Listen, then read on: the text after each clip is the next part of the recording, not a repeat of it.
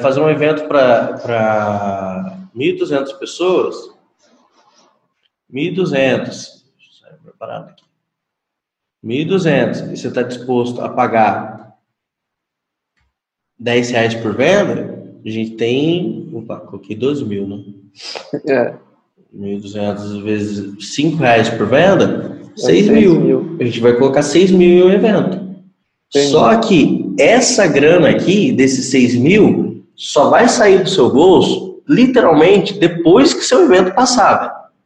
Tipo, a gente vai fazer um evento no sábado, eu só vou pagar no domingo ou na segunda. Você vai pagar no 30 dias depois. Ah, 30 dias depois? Uhum. Ah, entendi. Você paga 30 dias depois. Porque o que acontece? O Facebook tem um limite de contas. Aí o que acontece? A gente está gastando, está gastando, só que não está cobrando.